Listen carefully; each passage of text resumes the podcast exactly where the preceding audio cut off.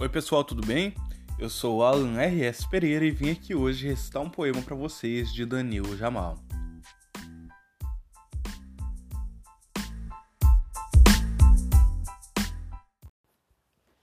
O Danilo é um poeta de 27 anos que, segundo ele mesmo, mora pelo mundo.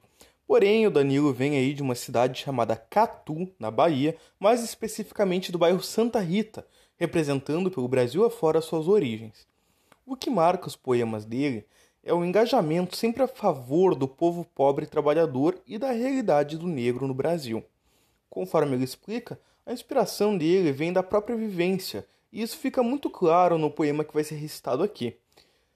Eu pude conhecer o Danilo, foi um grande prazer, inclusive, é, numa das passagens dele por Porto Alegre, aonde eu pude adquirir aí o livreto informativo Poesto, em que ele traz de maneira muito forte os elementos subjetivos da realidade dele. Vocês vão entender porque o poema se chama Poesto, que também é o nome do seu livreto informativo ao longo do recitar. Vamos lá então?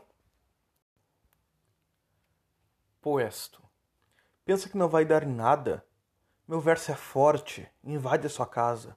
Irá queimar a língua da galera que diz ser arte um passatempo motivação a milhão, ideia pulsa no coração, tipo chuteira de jogador bom. Sempre acreditando e respeitando enquanto o mundo vai girando, amor sempre em primeiro plano.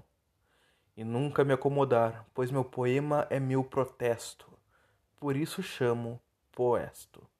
Onde quer que eu esteja, impregnar sua cabeça tipo ondas sonoras, agregando a todos, até o tiozinho na roça com sua enxada, que é sua vitória.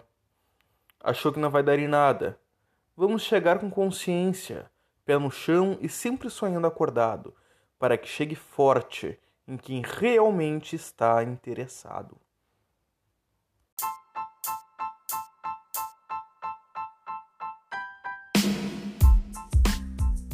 Esse foi o terceiro programa de Eis o Poema Recitado Podcast.